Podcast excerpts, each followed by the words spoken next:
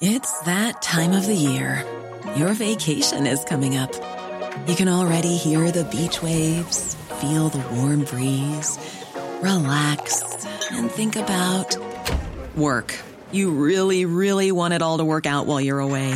Monday.com gives you and the team that peace of mind. When all work is on one platform and everyone's in sync, things just flow wherever you are. Tap the banner to go to Monday.com.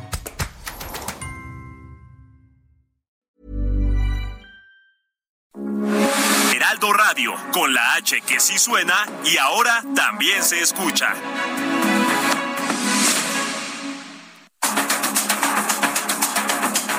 Los expertos se reúnen para debatir, desmenuzar a la noticia y a sus protagonistas. Esta es la mesa de opinión de El Heraldo de México y La Silla Rota. Bajo la conducción de Alfredo González Castro y Jorge Ramos por El Heraldo Radio. Iniciamos.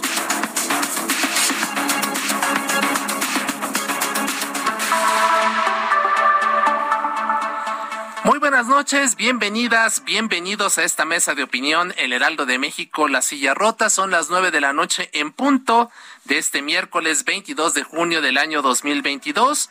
Transmitimos desde nuestras instalaciones en la Ciudad de México a través del 98.5 de su frecuencia modulada a todo a todo el territorio nacional y el sur de Estados Unidos gracias a la cadena nacional de El Heraldo Radio. A nombre de Alfredo González Castro, titular de este espacio, tiene el placer y el gusto de saludarles esta noche su servidor Isaías Robles, quien como cada miércoles le da la bienvenida a mi colega y amigo Jorge Ramos, director editorial de La Silla Rota. Jorge, ¿qué tal?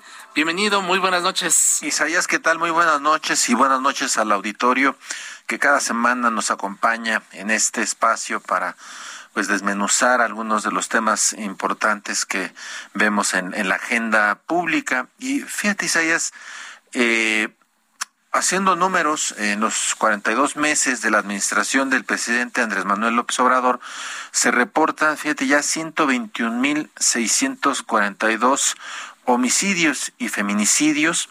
Y bueno, esta cifra supera las muertes violentas ocurridas durante todo el sexenio del panista Felipe Calderón Hinojosa. Y bueno, mira, en el paroxismo, eh, dos sacerdotes jesuitas, Javier Campos Morales y Joaquín César Mora Salazar, fueron asesinados en la Sierra de Chihuahua a manos del crimen organizado. Y en forma paralela, hay, hay, un dato interesante ahí, que algo que está ocurriendo, ya lo hemos platicado aquí en este espacio, en la Guardia Nacional, que carece aún, todavía tienen pendiente una reforma eh, legal, constitucional, que no, no, no, no ha terminado de cristalizar, pero bueno, fíjate, ha hecho una, pues una purga eh, de civiles, eh, lo cual ya se preveía, eh, y que bueno, y van a incorporar pues a más militares como lo han estado haciendo. Pero están ocurriendo algunas cosas eh, eh, que llaman la atención, por ejemplo, como pedirle a militares que están en edad de retiro que pospongan su decisión, particularmente gente que tiene alguna capacitación específica, alguna especialización, le están pidiendo que no se retiren y les ofrecen pues salarios y posición eh, en una elevación en el rango que así es, así es algo interesante purga de civiles y meten a, militares esas tres cosas son las que vamos a, revisar en este momento. Así es, así es, Jorge. Y para ello damos la bienvenida a nuestros invitados de esta noche. Raúl Benítez Manau, él es investigador de la UNAM. Doctor eh, Benítez, ¿qué está, ¿cómo está? Muy buenas noches. Gracias por aceptar nuestra invitación. Buenas noches a toda la audiencia de La Silla Rota. Es un gusto estar con ustedes. Muchas gracias. Y también damos la bienvenida a César Gutiérrez, abogado, experto en temas castrenses. ¿Qué tal, abogado? Muy buenas noches. Isaías, ¿cómo estás? Buenas noches, Jorge. Saludos a Raúl. Pues muy buenas noches a ambos, eh, doctor Benítez, eh, César Gutiérrez. Muchas gracias por haber aceptado conversar con nosotros esta noche y como comentábamos hace unos instantes, hasta mayo, el total de crímenes eh, dolosos alcanzó la cifra de 121.642. En tres años y medio del gobierno de la cuarta transformación, como se autodenominan, contra los 120.463 en todo el gobierno de Felipe Calderón, quien es, como sabemos, el referente del presidente Andrés Manuel Observador, a quien acusa de iniciar una guerra contra el narcotráfico, solo alegó y alega para legitimar su triunfo en las urnas en 2006, según su narrativa. Y quisiéramos empezar, doctor Raúl Benítez Manaut, investigador de la UNAM, eh, con, este tema. Ya se rebasó a la mitad del sexenio esa cifra de homicidios que estuvieron durante los gobiernos de Calderón y Peña Nieto también. ¿eh? ¿Qué podemos decir de este hecho, doctor? Bueno, mira, una de las características que ha tenido la evolución de las organizaciones criminales es que se han ampliado en territorio, o sea, están ampliando sus bases territoriales en el país. Por ejemplo, estamos viendo cómo en Chiapas ahorita están este grupos criminales muy poderosos, pues haciendo atentados en San Cristóbal de las Casas y en otros municipios, este, pues calentando la plaza, como dicen ellos, de un estado que era bastante pacífico en ese sentido, en el sentido de acción criminal, no en el sentido de movimientos sociales. Y por otro lado, este, las organizaciones criminales están haciendo eh, actividades paralelas que ya no son narcotráfico. Está, en el caso del asesinato de los jesuitas, está saliendo la línea de investigación de que era pues eh, gente que se oponía al tráfico de maderas preciosas, que el estado de Chihuahua es el máximo productor de maderas del país.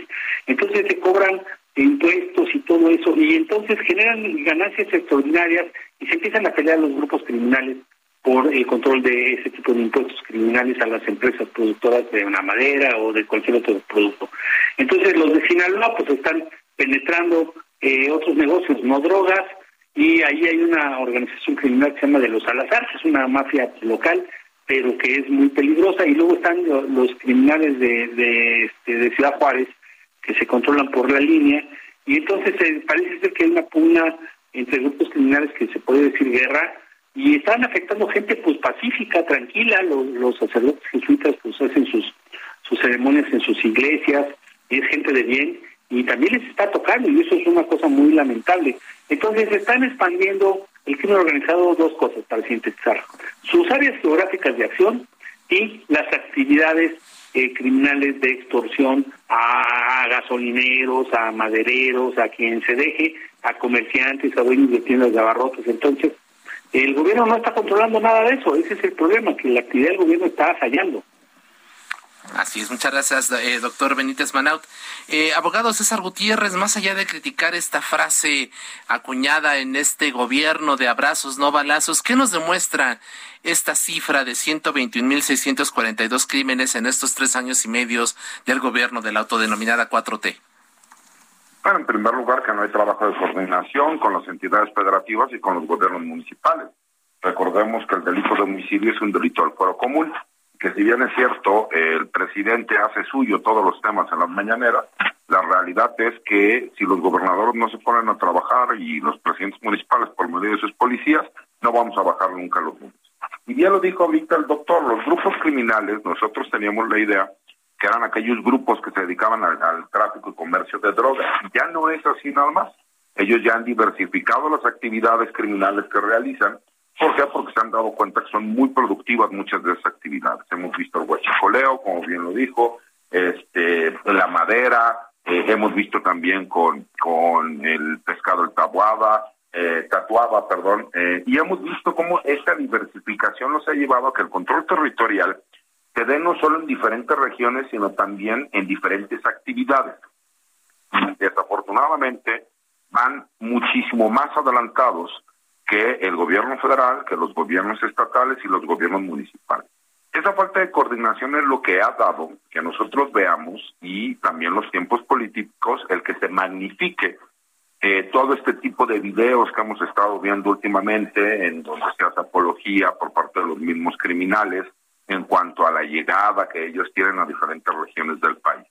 Y tenemos que entender que también, pues obviamente, el comparativo que se realiza, en este caso, por ejemplo, con el sexenio Felipe Calderón, es también por el hecho de que en este momento existen muchísimo más grupos criminales que cuando inició el, sexenio de Felipe Calderón.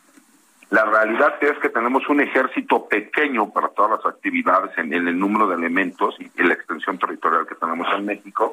Y asimismo la Guardia Nacional, aunque ahorita ya cuenta con poco más de 100.000 elementos, no es suficiente para controlar a todas las entidades federativas. Por lo mismo, yo la necesidad de que cada uno de los estados realmente haga un trabajo de coordinación con la federación. Si no, estaremos condenados al fracaso no veremos resultados en, el corto plazo. Así es. El doctor Benítez, gracias, abogado Gutiérrez.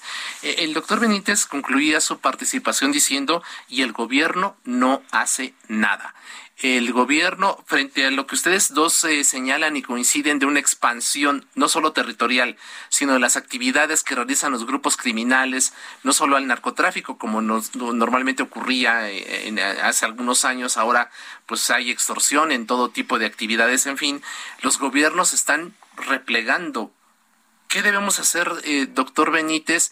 si el gobierno se repliega y, tomando en cuenta que una de las primeras actividades, si no es que la fundamental es garantizarnos seguridad a los ciudadanos, entonces, ¿dónde quedamos? ¿Estamos ya a merced del crimen? ¿Estamos rehenes los mexicanos del crimen organizado? No, mira, no, no es tan eh, duro el diagnóstico de que el gobierno no hace nada. lo que pasa es que el gobierno no hace nada coordinadamente con resultados efectivos. Ese es parte del problema. Eh, no hay coordinación interinstitucional entre las distintas agencias del gobierno, entre los gobiernos estatales y, el federal, eh, los municipales igual. Los municipales son los responsables constitucionales para responder ante actividades criminales, pero evidentemente el crimen organizado es más poderoso que cualquier policía municipal, excepto de grandes municipios. Entonces, el, el problema es que el gobierno tiene que hacer actividades quirúrgicas con inteligencia, con información sobre este, estos grupos criminales y actuar con precisión. O sea, no es que no haga nada, la Guardia Nacional tiene 130 mil hombres movilizados eh, por todo el país, pero pues custodian carreteras, 30 mil de ellos se dedican a controlar migrantes en las carreteras del sur del país, en las autopistas desde Veracruz hasta abajo, hasta Chiapas, hasta Tabasco, eh, este, por toda la carretera costera del Pacífico, entonces, está desviada un poco en ese tema y luego también la Guardia Nacional tiene que vigilar los movimientos de migrantes en Tamaulipas, etcétera. El ejército se está desviando hacia muchas actividades eh, económicas que le pide el presidente. La Marina pues tiene saturados sus, misiones y está recurriendo cada vez más a, retirados para, para poder trabajar en temas de seguridad pública. Pero lo que sí es un hecho es que no está causando eh, la efectividad que necesita el gobierno que, que, se observen las estadísticas y la consecuencia es que a pesar del COVID durante el encierro de dos años hay más muertos este tres años y medio después de que empezó el gobierno del presidente López Obrador a los seis años del gobierno de Felipe Calderón como ustedes lo dijeron en, en la nota informativa de arranque de, este debate y eso pues este, es una, una noticia muy grave ¿no? Sí, queda claro que los que los criminales no hicieron home office. Eh, pero, a ver, yo le preguntaría a César Gutiérrez, eh, también queda claro por los, por los comentarios de ustedes que hay una falta de coordinación. Pero, César, yo te preguntaría, eh, ahora ya habrá 22 gobiernos eh, 20 declaradamente de Morena, dos que son eh, totalmente aliados de, de, este, de este régimen federal. Es decir, ya habrá 22 gobiernos de 32 entidades que eh, son del mismo partido. ¿Podremos seguir diciendo es que no hay coordinación, es que hay intereses políticos, es que hay grilla política de los gobernadores, ah, exactamente, politiquería? ¿Podremos seguir con este argumento? Si los gobernadores no se ponen a trabajar, Jorge, por supuesto que podemos seguir con este argumento. Recordamos algo. Sí. Sí es cierto que eh, cuando llega el gobierno de la Cuarta Transformación, pues obviamente no había gobierno, salvo el de la Ciudad de México, que llega con Claudia Sheinbaum, que estuvieran de la mano con el gobierno federal. Y poco a poco se fueron dando estos cambios políticos. Pero también hay que entender otra cosa, fíjate. Eh, el ataque que están sufriendo mediáticamente las Fuerzas Armadas, la Guardia Nacional, la Marina, por supuesto que lo vemos también en la percepción de inseguridad que tiene la gente. Y lo decía el doctor, no podemos ser fatalistas tampoco en el diagnóstico, pero sí nos hemos dado cuenta que estos ataques que vienen es, los criminales han sido muchísimo más inteligentes que la autoridad en la forma en cómo venden su mercadotecnia. Y tenemos que ser muy realistas, cómo ellos han acaparado ciertos medios digitales ¿no? A lo mejor no muy legales si tú quieres, pero ellos curiosamente siempre sale un video, siempre sale algún ataque en donde dicen que hubo una agresión por parte de la Guardia Nacional, hubo una agresión por parte de los medios de elementos del ejército, ellos mismos se graban agrediendo al personal militar o de la Guardia Nacional, esperando y buscando una reacción, y entonces después lo sacan para tratar de generar ese clima de malestar dentro de la institución. Y entonces, cuando nosotros decimos que supuestamente existe un pacto eh, con, del gobierno federal con los criminales, pero tenemos esta alza en los números de homicidios y de violencia, y vemos las agresiones hacia las Fuerzas Armadas, pues obviamente no me cuadra el hecho de que hablen de un pacto, en primer lugar, y en segundo lugar, cuando vemos este tipo de ataques que son retomados por los medios de información ya a nivel nacional, de los medios tradicionales, lo que se termina haciendo es realmente hacer una apología de los grupos criminales que ellos terminan consiguiendo lo que querían, que era crear esa percepción. Como bien lo dijo el doctor eh, al inicio del programa, calientan la plaza y esto lo hacen también por medio de los, de los medios de comunicación, en este caso los medios digitales. Y hemos visto entonces, sí, que las mismas Fuerzas Armadas están amarradas de manos porque se dieron cuenta los delincuentes que a balazos no les iban a ganar. Entonces empezaron a utilizar diferentes medios.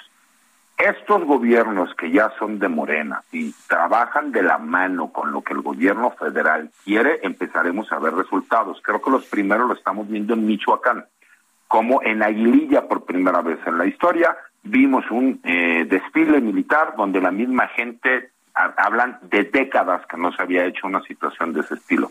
Creo que eso es lo que podemos empezar a ver, además de que saldrán las primeras generaciones de eh, oficiales de la Guardia Nacional, porque recordemos que no es eterno el que las Fuerzas Armadas se queden haciendo funciones de seguridad pública como, como coadyuvantes. Es única y exclusivamente en lo que termina el sexenio y esperemos que el gobierno no caiga en la tentación de querer retener nuevamente a las Fuerzas Armadas para que sigan haciendo funciones de seguridad pública, porque si no entonces nunca podrán regresar a los cuarteles y no podremos crear realmente una policía civil que es lo que se interesa a, todos, una policía civil profesional, que es lo que creo que todos queremos. Así es. Vamos ahora, si les parece bien, a, hacer, a poner atención en lo que ocurrió allá en Chihuahua. Un hombre herido por impacto de arma de fuego era perseguido y pensó que dentro de una iglesia sus agresores se detendrían. Dos sacerdotes al interior del templo le prestan auxilio, no obstante el agresor irrumpe en el lugar, dispara contra los representantes de la iglesia y el hombre refugiado, quien finalmente muere. Los sacerdotes jesuitas, eh, Javier Campos y Joaquín Mora, quienes servían en la iglesia del, pueblo de Cerocagui, ahí en el municipio de Urique, en Chihuahua, pues es la, historia que ha acaparado la atención desde, desde los últimas, en las últimas horas. ¿Cómo podemos entender este hecho? Algunos contabilizaron ocho sacerdotes asesinados en lo que va del sexenio, pero lo que se describe en el caso de los jesuitas, eh, doctor Benítez Manaut, es simplemente aterrador, ¿no? ¿Cómo calificaría usted este, esta situación? Es, vamos a decir antes, en el pasado, los eh, miembros de las organizaciones criminales eran muy religiosos. Es conocido que andaban cargando en su, en su pecho eh, imágenes de la Virgen de Guadalupe de Oro y todo eso y respetaban a las instituciones eclesiásticas. En el mundo hay leyes de la guerra que señalan que, por ejemplo, las iglesias, en todo el mundo, ¿eh? budistas, musulmanas, eh, judías, lo que tú quieras, católicas, las iglesias eran como lugares donde se respetaban por los combatientes. Pues esto en México no se respeta por los combatientes, los criminales ya no tienen religión, ya no se cuelgan imágenes de la Virgen de Guadalupe y les vale gorro la, la, la imagen religiosa de gente que es de bien, porque ni siquiera se fijan sobre quién actúan, y estos pobres jesuitas pues ahora, ahora son víctimas de esta tremenda eh, agresión eh, criminal. Entonces, están sobrepasando algunas organizaciones criminales, como el Cárcel de Jalisco, estos, esos grupos como el de Chihuahua, de los Salazar, que también tienen vínculos con lo que pasó con la familia Levarón hace dos años, todo esto, que son crímenes atroces, matar niños, mujeres, todo eso, pues no tienen límites.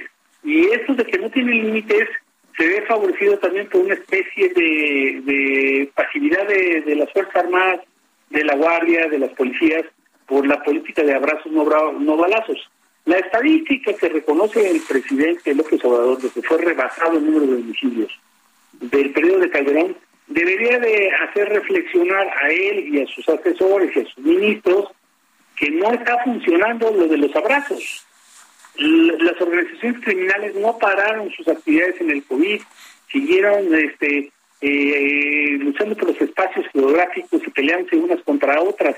Sí es cierto lo que dice el presidente, el 60-70% de los muertos son entre, entre rivalidades entre ellos, pero eso no puede suceder en un país que quiere pues pasar a la época de la conciliación y todo esto, y los grupos criminales tienen toda la ventaja.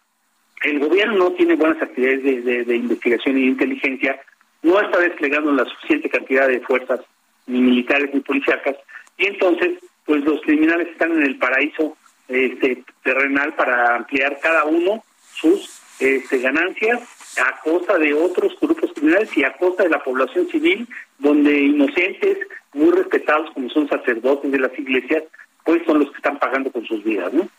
Claro, y en este caso hablamos de, dos eh, sacerdotes eh, ya de casi 80 años de edad, eh, octogenarios, y a quienes, bueno, fueron, fueron asesinados de una, de una manera eh, eh, brutal, se llevan los cuerpos, ¿no? Uno se pregunta por qué razón eh, estuvieron adentro un tiempo con ellos, casi se confesaron, el, el asesino, en fin, una situación bastante, bastante extraña. Y justamente, César, preguntarte, matar sacerdotes, pues parece una escalada más en donde la criminalidad, la criminalidad rebasa pues límites no conocidos. Ya mencionaba ahorita el doctor eh, Benítez el tema de, de, los niños eh, eh, en, el, en el caso de, de los eh, Levarón. ¿Tú cómo, cómo valoras esta situación que ocurrió en Chihuahua, César? Mira, dentro del mismo análisis el doctor menciona algo que es muy cierto. Anteriormente los grupos de narcotraficantes eran católicos confesados. Y eh, recordemos lo que pasó con el caso del cardenal Jesús Posadas Ocampa, donde incluso fueron los Arellano Félix a buscar al anuncio apostólico mexicano para decirles que ellos no habían matado al cardenal, y lo mismo pasó en su momento con el Chapo y con el Güero Palma. ¿Por qué? Porque para ellos sí era, eh, eran creyentes. Desafortunadamente las nuevas generaciones no tienen las mismas creencias y hemos visto que se rompe otro de esos famosos pactos que se tenían con el con el crimen organizado, ¿no? No tocar a las familias, no tocar niños, no tocar, no meterse con la iglesia, no meterse con el ejército. Recordemos que la nueva criminalidad que tenemos es completamente distinta, incluso por como tú lo dices, nos hace pensar que estas personas tuvieron contacto con los sacerdotes que en algún momento se había tranquilizado la cosa y por último terminan tomando la decisión de asesinarlos y posteriormente llevarse los cuerpos. ¿Con qué intención? Bueno, pues podrían haber muchas intenciones, ¿no? A lo mejor que no se supiera que, habían, que los habían matado, que no supieran que existía un testigo que era el hijo de esta persona que, que habían levantado, el guía de turistas, etcétera, etcétera, etcétera. Pueden ser varias, varias situaciones pero lo que sí nos deja claro es que eh, cada vez la delincuencia organizada pues tiene menos eh, tiene menos principios, ¿no? Porque parecería que, que, un delincuente nunca va a tener principios, pero recordemos cómo los grupos criminales de antaño, aquellos de, de los años 80, 90, principios del 2000, se respetaban las familias, se respetaban ciertas situaciones que ahora lo hemos visto que no se llevan a cabo. Y por lo mismo el gobierno tendrá que ir implementando trabajo de investigación para la prevención de estos delitos. Desafortunadamente no se tiene la capacidad y lo vemos en el día a día. No se tiene la capacidad para hacer investigaciones, no se tiene la capacidad para hacer prevención, no se tiene la coordinación, no se tiene el seguimiento de los mismos grupos criminales. Muchas veces acusamos a los jueces de corruptos cuando la realidad es que se les hacen imputaciones donde no se tienen los antecedentes de investigación, se dicen tuvo que ver con el homicidio de, ¿y cómo lo demuestra? ¿Cómo lo comprueba? Desafortunadamente creo que están saturadas todas nuestras agencias de seguridad y no hay coordinación. Y acordémonos que la seguridad pública es parte de la prevención, no tiene que ver con la persecución. Para eso hay otras instancias. Entonces, cuando yo escucho a jefes policíacos decir que eh, a lo mejor no pueden prevenir los delitos, pero que prometen que no van a quedar impunes, pues por supuesto que no entienden cuál es la función primordial de la seguridad pública. Y nada más como dato, mi querido Jorge, eh, y comentarte, Isaías, en el sexenio Felipe Calderón se asesinaron a 27 sacerdotes. A ustedes que les gusta hacer la comparación de datos. Wow, 27. ¿Qué, qué, dato tan fuerte? Pues en una frase, eh, doctor Raúl Benítez, para cerrar eh, este esta parte del programa. Bueno, mira, este, a mí me preocupa mucho esto de los sacerdotes jesuitas. En, en tres estados del país, Michoacán, Guerrero y Chiapas, los sacerdotes son fundamentales para las mediaciones entre la población civil y las fuerzas del gobierno y también las fuerzas criminales que se mueven en esos espacios. Entonces, pues, pobres sacerdotes, ellos son gente de bien, ellos no son mafiosos ni nada, porque conocen a todo el mundo y entonces ahora están siendo víctimas del crimen organizado. Muy bien. Entonces, esto quiere decir que hay una escalada. Ya hasta los mediadores que han sido los sacerdotes en Guerrero, son famosos los sacerdotes mediadores Muy bien. en los últimos años entre campesinos y todo esto y el gobierno, y y el gobierno. Sí. Doctor Benítez, perdón, nos llega la, la, la guadaña. La guillotina. La guillotina. Muchas gracias, Muchas gracias por su participación. Hacemos una pausa, volvemos. Regresamos con la polémica y el debate después del corte. No se vaya. Esto es Mesa de Opinión, El Heraldo, La Silla Rota.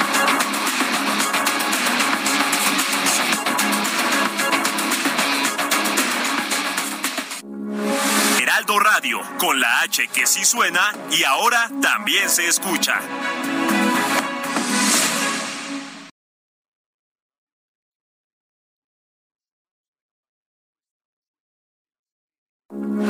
Heraldo Radio, con la H que sí It's that time of the year. Your vacation is coming up. You can already hear the beach waves, feel the warm breeze, relax and think about work. You really, really want it all to work out while you're away. Monday.com gives you and the team that peace of mind. When all work is on one platform and everyone's in sync, things just flow wherever you are. Tap the banner to go to Monday.com.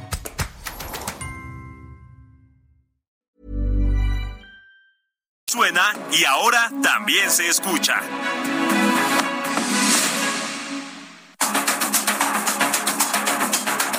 El Heraldo, La Silla Rota, Mesa de Opinión. La polémica y el debate continúan.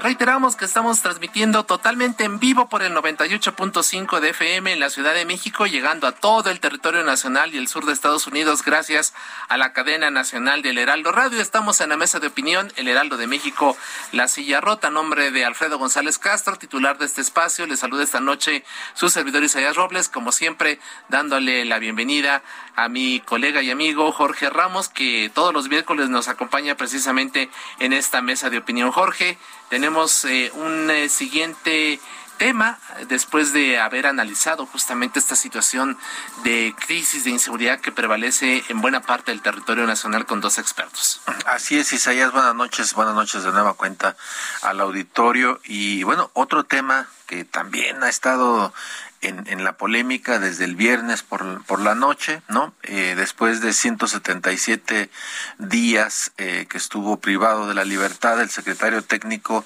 de la Junta de Coordinación Política del Senado, José Manuel del Río Virgen, eh, salió libre, salió libre el pasado viernes del Centro de Readaptación Social de Pacho Viejo en, en Coatepec, en Veracruz. Un juez resolvió la no vinculación a proceso del colaborador de Ricardo Monreal, y ordenó su liberación inmediata luego de que la Fiscalía del Estado no aportó elementos que lo implicaran en el asesinato del candidato del Movimiento Ciudadano a la alcaldía de Cazones de Herrera, Remigio René Tobar, ocurrida en junio del, del año pasado. Y bueno, para abordar este tema, vamos a darle la bienvenida al senador de, eh, de Morena, José Narro Céspedes. Senador, buenas noches, bienvenido. Buenas noches, Jorge. Buenas noches a este programa de La Silla Rota y a todo el auditorio de Radio Heraldo de México y a la felicitación a ellos por sus tres años hoy que se cumplen en estos días de estar funcionando y de y, y informarle al pueblo de México. Así es, senador Narro, muchísimas gracias por, por su felicitación. Eh, le preguntamos, ¿la, ¿la liberación de José Manuel del Río implica su exoneración? ¿Cuál es su punto de vista? No, no, este, se planteó que no había elementos suficientes para su vinculación, pero no queda exonerado. La investigación entiendo que sigue, no se eh, archiva la carpeta y el expediente, sino que únicamente se planteó la no, la no vinculación en este primer momento en, el tribunal de circuito y bueno pues este eh, no queda absuelto sino queda queda toda la investigación pendiente nosotros esperamos que se haga justicia eh, a este candidato a la presidencia municipal de Cazones que fue asesinado días previos al proceso electoral y ya se sabía que él iba eh, adelante en las encuestas, sería una gran ventaja ganar. Eh, y creo que precisamente participaron diferentes intereses, entre otros la secuencia para llegar eh, a, la elección y que llegara a gobernar ese estado, porque se ponen intereses de este tipo de grupos. Sí, eh, senador Narro, eh, a ver, eh, lo cierto es que el juez de control, Francisco Reyes Contreras, aseguró que la Fiscalía no, no aportó elementos para vincular a Del Río Virgen con, con el homicidio. Eh, ¿Falló entonces la Fiscalía? Tenemos ahí un problema con, la, con la comunicación, este no, no se entiende nada, vamos a, a pedirle aquí a nuestra producción que, que restablezca la misma, porque pues ya de, de plano lo, lo perdimos este al senador Narro, pero bueno, pues ya de entrada lo que lo que nos dice es esto, ¿no? Que en esta primera etapa no hubo elementos para para lograr su vinculación, pero que la carpeta de investigación no se archiva, que la investigación continúa, que esta liberación no no existe, no eh, no representan la, la, la absolución de, de, José Manuel del Río Virgen y que incluso pues están pidiendo ellos que se haga justicia a este candidato, al candidato Remigio René Tobar, quien fue asesinado el año pasado justo en la, en la víspera del, del proceso electoral local. Así que bueno, pues vamos a, a, intentar restablecer la comunicación para que nos siga comentando justamente qué, qué sigue, ¿no? ¿Cuáles son los pasos? Lo que tú le estabas preguntando. ¿Hubo sí. un error entonces de la Fiscalía?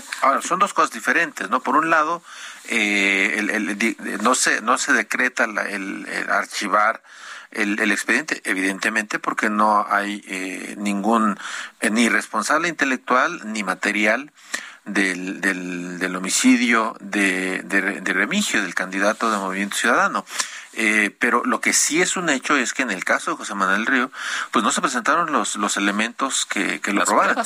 Y aquí llama la atención porque la Comisión Nacional de Derechos Humanos eh, señaló, ¿no? De manera eh, clara desde antes de que esta última eh, resolución de este amparo que, le otorgó un, un tribunal a, a, Del Río el viernes pasado, la CDH había señalado que había eh, eh, que carencia en, en, la integración de la, de la acusación que incluso el presidente de la República, Andrés Manuel López Obrador, en su momento, pues él decía, bueno, que sean las autoridades las que definan, pero yo confío plenamente en el gobernador eh, Cuitláhuac García, ¿no? Y eso, bueno, de alguna manera eh, lleva ahora a, señalar, insisto, que son dos cosas. Eh, eh, evidentemente no se archiva, ¿no? No, no se archiva pero lo que sí queda claro es que a la luz de los de los tres eh, magistrados del del tribunal eh, no hubo elementos no que eh, pudiera que, pudiera haber probado la fiscalía para para señalar alguna alguna responsabilidad no por parte de José Manuel del Río Virgen, que por cierto, eh, desde este lunes eh, regresó a, su a su, a su oficina, ajá, su actividad ahí en el Senado de la República. Así es. En donde incluso, pues, lo curioso, ¿no? Las vimos las escenas ahí en donde, pues, prácticamente todos los coordinadores parlamentarios lo reciben con con entusiasmo, con aplausos. hubo aplausos, así es, hubo aplausos. hoy, fíjate, Jorge, que en, en, en, en Alajero, la, la columna que se publica en, en el Heraldo de México, Marta, Marta Anaya, eh, precisamente hace una descripción de, lo que ocurría, ¿no? Y ella, ella se preguntaba los duros de Morena como avestruces, ¿no? Y recordaba justo pues, que, que, en diciembre, cuando, cuando es detenido José Manuel del Río Virgen, pues eh, el Ricardo Monreal impulsa la creación de una comisión eh, especial para el caso, ¿no? En donde incluso pues la idea era eh, que no solamente se, se abocara al tema de, Río Virgen, sino que eh, se analizaran los casos de detenciones de opositores que se están dando allá en, en Veracruz bajo el régimen de Cuitláhuac eh, García, eh, bajo este delito que se inventó de ultrajes a la autoridad, ¿no? Entonces el hecho de criticar significaba irte a la cárcel, ¿no? Eh, había muchos casos ahí en ese que ya tiró la, la corte, por cierto. efectivamente. Y, y, bueno, pues ahí está eh, Dante Delgado, estaba presidiendo esta comisión. Al final hubo una amenaza de parte del, de, de este grupo rebelde dentro de Morena obligan a Ricardo Monreal a que se desista en la, en la intención de llevar a cabo esta, esta comisión se reúnen una serie de, expedientes, eh, de, casos que se estaban demostrando justamente de opositores que estaban siendo encarcelados y al final de cuentas pues ya pasa la, la historia que hoy conocemos, eh, no se crea la comisión, eh, del Río Virgen estuvo 177 días preso, ya finalmente es liberado, pero Marta Naya pues relataba justamente esto de cómo de repente el senador José Narro, quien estábamos entrevistando hace unos momentos, vicepresidente de la mesa directiva, pues eh, eh, retuitea el comunicado de la Fiscalía de Veracruz donde lamenta la liberación de, del, de del Río Virgen. Y este y bueno pues allí eh, eh, pues queda precisamente la, la, situación eh, de esta esta escena estamos ya recuperando la comunicación con el, con el senador José Narro senador perdón tuvimos ahí un problema técnico Así es, una disculpa, falló ahí el tema telefónico, pero ya estamos, muchas gracias. Así es. Eh, le preguntaba a Jorge, Jorge Ramos, mi compañero aquí, eh, el tema de si falló la fiscalía al no aportarle a, los elementos que, que permitían probar la, la responsabilidad de, de, José Manuel del Río Virgen en, en este homicidio. Bueno, yo creo que, que en algo habrá fallado la fiscalía pero también no había que dudar que también el Poder Judicial Federal tiene también enormes vicios, enormes tráficos de influencia y hemos visto cómo hasta delincuentes de delincuencia organizada de cuello blanco han contado con su libertad. Entonces, eh, creo que es un tema que había que revisar. Eh, entendería yo que la Fiscalía ah, probablemente apele esta resolución. Eh, o que, o que continúe la investigación y que se adjunten más elementos para ver qué es en todo caso lo que procede. Y si no es eh, el imputado del río el, que tiene responsabilidades, pues tendrá que aparecer, porque entiendo que la denuncia quien la soportó fue el actual presidente municipal, que era el suplente del candidato asesinado, y que él hizo referencia y, y mencionó al secretario técnico del Senado como, como parte de los responsables intelectuales de estos hechos. Creo que es muy importante que se, se diluciden, se aclaren y, y, al final no haya impunidad, no haya impunidad, no se fabriquen delitos, no, que entiendo yo que es un tema que tiene muy claro nuestro gobernador, Cuitláhuac, pero que se haga una investigación a fondo para castigar a los verdaderos responsables. Pues ojalá, ojalá y de verdad se castigue a los verdaderos eh, culpables y no eh, como estamos viendo que están cometiendo hierros que, que están eh, dejando en la impunidad lo que sí es un hecho, un crimen. Así es. Y, aprovechando su presencia, eh, senador Narro, eh, pues no podemos dejar de preguntarle, ¿se va Ricardo Monreal de la coordinación del grupo parlamentario de Morena en el Senado y por ende de la presidencia de la Junta de Coordinación Política? Bueno, ese tema no se ha discutido en el grupo parlamentario, no está ahorita en la mesa del debate, no está en la agenda de la discusión, pero bueno, este creo que, que son de los temas que había que, que revisar. Eh, eh, él de alguna forma eh, es un agente importante dentro de la transformación, pero creo que también a veces aporta elementos a favor eh, de este grupo de contención que son los partidos de oposición. ¿Y, usted se ve ya en la presidencia de la mesa directiva? Eh, bueno, eh, yo espero tener el apoyo de la mayoría de los senadores. Muchos de ellos han expresado su apoyo a nuestra propuesta y yo espero poder representar con dignidad este importante espacio de, representación eh, de la nación, del país, de México, y que podamos coadyuvar en forma importante a poner a México de pie como parte de este proyecto de la cuarta transformación junto con nuestro presidente. ¿Para cuándo las decisiones en ambos casos, senador? Yo creo que van a ser la tercera semana de, de agosto, prácticamente un domingo previo a que, sábado y domingo previo a que asumamos la responsabilidad legislativa del nuevo periodo ordinario. Creo que va a ser cuando se tome la decisión correspondiente. Muy bien. Pues muchísimas gracias, eh, senador José Narro, por esta entrevista y pues seguimos seguimos con, con la conversación. Eh, no, no perdamos la, la, comunicación en los próximos meses, estará muy interesante. Gracias a la silla rota. Gracias, gracias senador José Narro. Son las nueve con cuarenta y cuatro.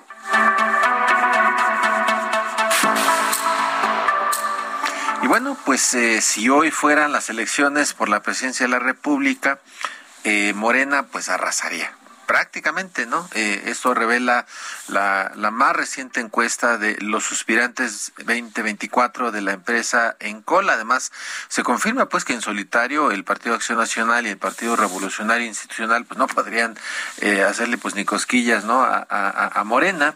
Y está con nosotros Heidi Osuna, ella es directora de Encol, para platicarnos de estos hallazgos. Eh, Heidi, buenas noches, bienvenida. Hola, buenas noches, qué gusto. Gracias, Heidi.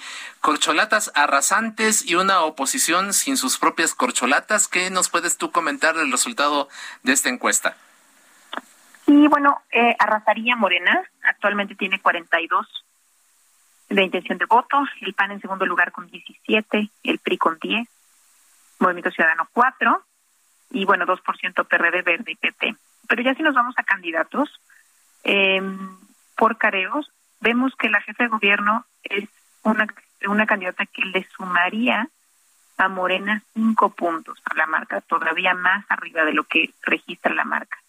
Tendría 47 ya puntos, Luis Donaldo Colosio 18 puntos, eh, 15 puntos Ricardo Anaya, y si nos vamos al careo con Marcelo Ebrard, Marcelo Ebrard le, le resta la marca dos puntos, y la diferencia entre entre él y, Claudia Sheinbaum pues son siete puntos em, de diferencia que le que digamos que Marcelo le cuesta a la marca Morena 7%. Él quedaría en 40 puntos, 22% Luis Donaldo Colosio, 16% Ricardo Anaya. ¿Y, los puntos que pierde Marcelo, o sea, que pierde Morena con Marcelo, los capitaliza Luis Donaldo Colosio. En el careo con Claudia, eh, Luis Donaldo tiene 18 puntos y aquí sube 22, ¿no? Con, con Marcelo Ebrard. Ah, Solo caríamos a ellos dos, pero tenemos el careo de la preferencia eh, eh, en Morena. Eh, sobre preferencia efectiva, Claudia Sheinbaum tendría 46%, 37% Marcelo Ebrard, 12% Ricardo Monreal y 5% Adán Augusto. Uy, Adán está muy, muy, muy abajo. Es que trae muy poco conocimiento. Cuando preguntamos sobre el conocimiento, a diferencia de otras encuestadoras, como en Colás, en Vivienda, pudimos poner la fotografía del personaje y les preguntamos eh, si lo conocían. El más conocido es Ricardo Anaya, con 75%. Pero con mucho negativo, ¿no, Ricardo? Ahorita pasamos a los negativos, es prácticamente el más negativo de, de los suspirantes. Claudia Sheinbaum tiene 48 de conocimiento, Margarita Zavala 37, Ebrard 34, Alito Moreno 17, Monreal 14 de conocimiento, Luis Donaldo Colosio 11 y Adán Augusto 9. Si nos vamos a los saldos de opinión, vamos en quien tiene el saldo opinión más positivo es la jefa de gobierno con 24 puntos, Marcelo Ebrard en segundo lugar con 8, Adán Augusto 2 puntos, Luis Donaldo Colosio 2 puntos, y ahora vamos con saldos negativos de opinión. Ricardo Monreal tiene menos 15, Margarita Zavala menos 20, Ricardo Anaya menos 29 y Alejandro Moreno menos 30. Pues eh, ahí está, eh, interesante. Heidi, una, una cosa que nos llama la atención es, eh, es el tema de Luis Donaldo Colosio, que, que si bien, pues, digamos, no tiene una, una ah, trayectoria tan amplia en, el ámbito político, acaba de ser apenas electo alcalde de Monterrey el año pasado, estamos viendo una ciudad, pues, muy afectada por el tema de, de, la, de la falta de agua, este, pero que sin embargo, eh, pues y como tú ya nos lo relataste al inicio de, esta plática, al momento de los careos, pues aparece y aparece de manera eh, importante. ¿E, ¿Es el apellido o, a qué atribuyes tú que de repente a Luis Donaldo Colosio se haya colado de manera tan rápida y tan importante en, en, las encuestas que ustedes están realizando? Mira, es, es el apellido. Eh, si, si lo contrastamos con el conocimiento que tiene realmente Luis Donaldo Colosio, el alcalde de Monterrey, tiene 11%, o sea, solamente 11% de los mexicanos pudieron saber el nombre de la fotografía que les estaba enseñando. ¿Cómo crees? Em, eh, pero obviamente si no les enseño fotografía y les pregunto, ¿usted conoce a Luis Donaldo Colosio Rojas? Me, eh, más o menos estaba arriba de los 60 de conocimientos, pero, pero seguramente estaban hablando de su papá, porque cuando les enseñas la fotografía, no mm, solamente el 11% registra el nombre. Pero en los careos, pues están está el nombre, ¿no? No está en fotografías, está el nombre, entonces por eso es que registra tan alto. Pero bueno, esta es una, una ventaja que en general tienen muchos los candidatos que se llaman igual que sus padres o abuelos, ¿no? Y que, que ellos tuvieron una carrera política buena o un, una buena recordación por parte del electorado. Creo que obviamente es, es algo es algo que le suma a Luis Donaldo Colosio. Eh, vemos que los únicos candidatos que le suman a la marca de sus partidos son Luis Donaldo Colosio, que le suma 14 puntos a la marca de Movimiento Ciudadano, y Claudia Sheinbaum, que le suma eh, 5 puntos a su marca, a la marca de Moreno. Mira, son, son, son, son buenos buenos datos. Pero fíjate, el, el yo recuerdo... En cambio, Ricardo Anaya le resta a la marca PAN, PAN PRI, PRD.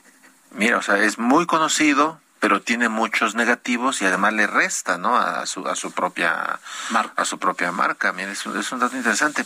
Pero fíjate me llama la atención esto ahorita que decías esto porque por ejemplo en las en las elecciones eh, que han transcurrido de gobernadores de, de, diputados de senadores en el 18 eh, se, se hablaba por ejemplo que había muchos candidatos que no los conocían pero que la marca eh, López Obrador el que estuviera López Obrador en la en la en la, en la boleta eh, arrastraba y aunque no conocieran al personaje, votaban por él porque Andrés Manuel estaba también en la boleta. Incluso en, en varias de las campañas vimos cómo utilizaban la imagen silueteada del, del observador, en fin, juegan un poco con, con, con, con la marca que se conoce el observador eh, eh, para jalar este votos a favor y un poco es que creo yo guardado las proporciones con el caso de Luis Donaldo Colosio, Riojas. ¿Tú la verías como una candidatura seria, una o una aspiración, un aspirante serio?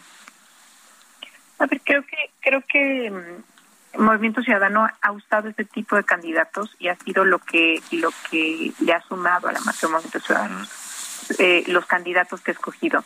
Eh, si efectivamente Movimiento Ciudadano va a ir solo, a la elección presidencial, pues Luis Donaldo Colosio el día de hoy es el candidato más competitivo para para ir. Ya lo, demuestra este sin campaña y solamente gobernando eh, eh, Monterrey, pues que tiene que tiene un, un nombre y una marca propia que pesa y que le suma al partido. Entonces, eh, pues pues creo que este es el momento en el que lo en el que deben de candidatarlo porque eh, estas esperas este, interminables, pues puede ser que, que cada vez más eh, la gente esté olvidando a, al personaje que fue su padre. Claro. En, en un minuto, Heidi, antes de que concluyamos este espacio, ¿qué tendría que hacer la oposición desde tu punto de vista para ser competitiva en el 2024? O de plano ya no tiene nada que hacer. O, de plano nos ahorramos la, la elección y pues ya, ¿no? eh, la, la, la, la, la oposición eh, necesita juntarse, me parece. O sea, solos están, están, este, tendrían todavía mucho más adversos eh, números, pero eh, me parece que tienen que construir candidatos, eh, eh, tienen que construir figuras al interior de la oposición porque no hay figuras dentro de la oposición. Eh, no es posible que alguien, que un candidato, un alcalde, ¿no? Con, un, con un partido tan pequeño como Movimiento Ciudadano en cuanto a votos, esté en segundo lugar, porque la alianza PAN-PRI-PRD está en tercer lugar. Claro, o sea, realmente lo que lo que señalas es eso, que, que no tienen una figura, pero ya están al cuarto para las doce, ¿no? Mientras que ya en el lado de Morena vemos a, a, a los suspirantes moviéndose, organizando Las eventos, corcholatas. este, a las corcholatas ya las vemos Contestando mensajes de mensajes WhatsApp. de y- WhatsApp, y- pero de la oposición no vemos nada, ¿no? No están tan... Y aparte, el problema de la oposición es que han hecho su bandera una oposición al presidente. Claro. y, y no tienen unas propuestas, no tienen propuestas propias y no tienen figuras propias y lo que sí cargan es un rechazo enorme a, a sus partidos políticos. La gente está buscando un cambio, o sea, un cambio. Eh, a veces Morena es el cambio, a veces el cambio lo representa el movimiento ciudadano, pero el PAN y el PRI no están representando los intereses en estos momentos de la gente. Entonces, eso le ha dejado el camino pues abierto a Morena para seguir conquistando territorios. Así es. Pues Osuna, está. directora de Encol, gracias por esta plática con el público de Lealdo Radio y La Silla Rota y seguimos pendientes, por supuesto, de las mediciones que producen allá en Encol. Gracias por lo pronto. Muchas gracias, qué gusto estar con ustedes. Muchas gracias, muchas gracias, Gracias. eh, a usted, eh, amable público, por habernos sintonizado, por darnos una vez más su confianza como cada miércoles. Agradecemos también a quienes hacen posible este esfuerzo, Ángel Arellano en la producción, Emanuel Bárcenas en los controles técnicos, Gustavo Martínez en ingeniería. Los esperamos el miércoles a las nueve de la noche y el martes en la mesa de opinión a fuego lento. Descanse, muy buenas noches. Gracias, Jorge. Buenas noches, no se les olvide ser felices y cuídense, Use cubrebocas. use cubrebocas. Muy buenas noches, descanse.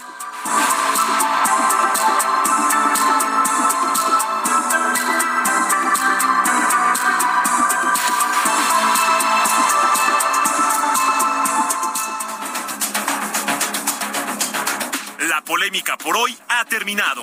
Le esperamos el próximo miércoles para que junto con los expertos analicemos la noticia y a sus protagonistas en la mesa de opinión El Heraldo de México y La Silla Rota.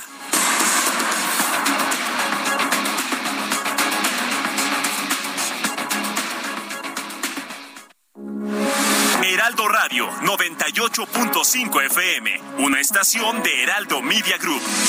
Transmitiendo desde Avenida Insurgente Sur 1271, Torre Carrachi, con 100.000 watts de potencia radiada.